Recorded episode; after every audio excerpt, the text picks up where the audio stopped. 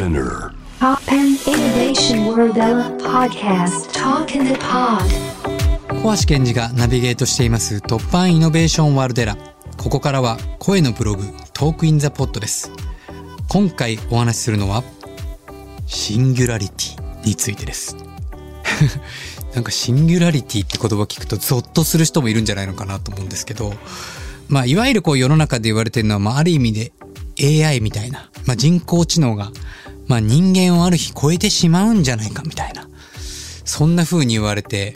まあそれがある意味で脅威みたいな風に捉えてらっしゃる方もいらっしゃると思うんですけども、まあ今日のね、あの、落合さんや佐々木さんのお話を聞いていても、これ全然怖がる必要がなくて、まあ、むしろ、まあ人間にとっては、まあ新しい、こう、まあ生き方みたいなものを、まあ新しい未来に変わっていく。まあね、誰でもそうなんですけど、変わっていくっていうのは、めちゃくちゃ怖いですよね。まあ、ある意味僕らっていうのはこう、情報がこれだけある中で、まあ、都会にいれば安心安全の中で過ごしていたら変わるっていうことがね、一番怖いわけですよ。でも、一方で、変わるっていうのは、まあ言ったら自分自身でこの世界を作る主人公になれるかもしれないっていうチャンスなわけですよね。ちょうど僕なんかはやっぱりそのアナログからデジタルのに変わる時に、まあ、いわゆるこう思春期みたいなね、時を過ごして、まあ、普通の電話からポケベルに変わり、ポケベルから携帯みたいになり、そしてスマホになるみたいな、そんな思春期を過ごしてきて、でも実際に僕が社会にこう出る大人になるっていう時代になったら、なんか全てこの世界は出来上がってしまって、今からこの世界を自分が作り上げられるみたいな、そこになんか介入できないんじゃないかみたいな。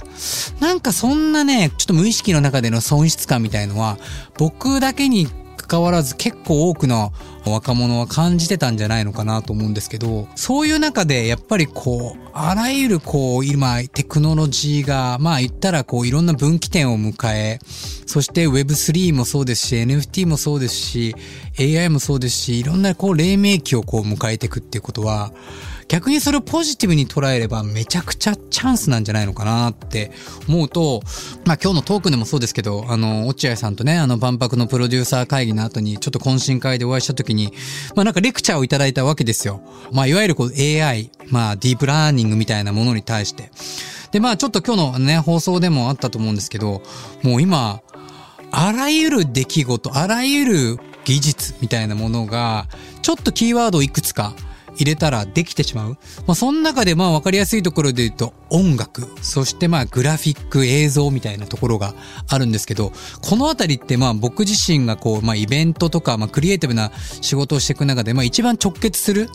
まあある意味で財産みたいなところが、誰もが参入できちゃうっていう、まあ一見すると脅威なんですよ、確かに。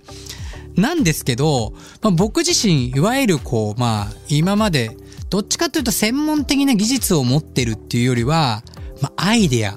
発想を、まあ、いわゆるいろんな専門家に発注して、まあ、全体を総合プロデュースする、ディレクションするみたいなことをやってきてたわけですよ。でも、それが、もちろん最終的には専門家に頼んだ方がいいと思うんですけど、まあ、アイデアを作る過程の時に、ちょっとしたね、こう、例えば資料を作りたい。例えば映像、映像の資料を作りたいとか、って言った時に、やっぱいちいちこう専門家に頼んでると、お金もかかるし、時間もかかるわけですよ。でもそれがちょっとしたキーワードで、自分のなんかこう漠然としていたアイデアが形になっていくっていうのは、めちゃくちゃ未来があるなっていうふうに僕は捉えたわけですよね。これってまあ、いわゆるこう今まで、なんだろうこう技術直がないと思ってた人とか、アイデアあるんだけどな。技術がないんだよ。今更技術をもう30年かけて、えー、コードかけって言われても無理だし、じゃあ映画がいきなり上手くなれって言われても無理だしっていう人たちにも、このすごい練りでチャンスが到来してきたってことですね。で、そうなってきた時に、じゃあそれって誰にでもできたらそれ何も面白くないじゃないかっていうか、キーワード一つ二つで同じような絵が生成されるんだったら、そこに何がクリエイティブって言えるんだろう。いや確かにそれはそのままやったらそうなんですよ。一枚の絵だけをもう作り上げるとか、映像を作り上げるっていうだけではもしかしたら、もうそれは価値と見、見なされないかもしれないっていう時代が来るかもしれないんですけども、ただ一方で、いろんな、そうやって、まあ、いわゆるこう発想から簡単にできてしまったものを組み合わせることによって、新しい物語が作れるかもしれないんですよね。で、いわゆる、まあ僕たちって何に価値を見出してるかっていうのは、すべて物語に価値を見出しているわけなんですよ。例えば何か一杯のラーメンを食べるっていうことをじゃあするとして、ここに物語がなかったら多分みんな美味しいって思わないんですよ。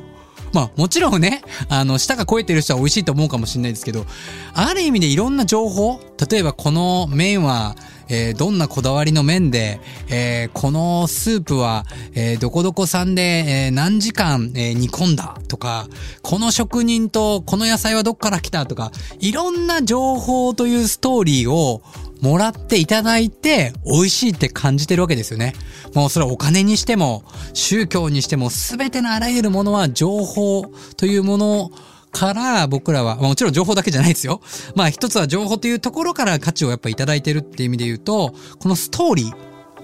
ーはめちゃくちゃ大事なんじゃないかなと思うと、僕はテクノロジー、いわゆるこう AI が進んでいけば進んでいくほど、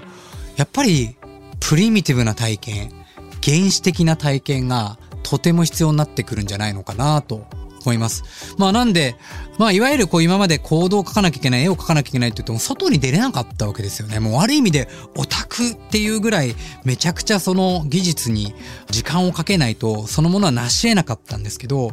逆に言うとそれがコンピュータ AI が代替わりしてくれるとなればですよ。その分、どんどん原始的な体験、リアルな体験に時間を費やす。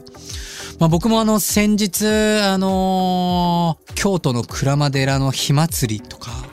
行ってきたりとか、神迎祭っていうね、出雲の神迎祭行ってきたり、ああいうね、もうね、古来から続く原始的な祭りの体験をすると、もうそのテクノロジーとかインターネットでやっぱり感じられない、はあ、これが何百年何万年も前からあるこう感覚かっていうこう自分の中から湧き出てくふつふつしたこう魂の記憶みたいのが湧き出てくるわけですよ。だからやっぱそういうこう原始的な体験をしてきた中でまあいわゆるこう潜在意識みたいなものがこう変わってきた時に、まあ意識が変わってくんで、こういろんなアイデアが湧いてくるわけですよね。このアイデアを形にしたいって言った時に、ほら来たここに AI があります。キーワード、その感覚から芽生えたキーワードを直感的にいくつかポンポンポーンって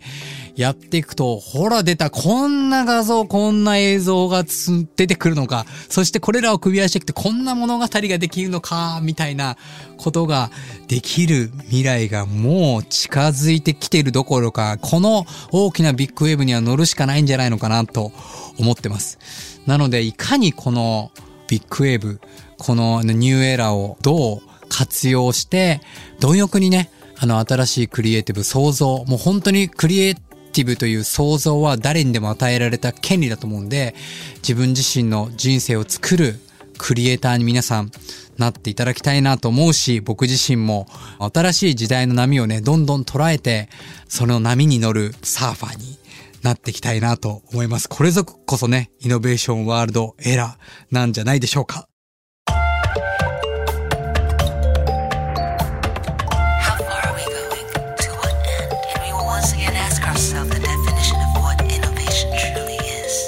You're listening to J-Wave Innovation World Era podcast.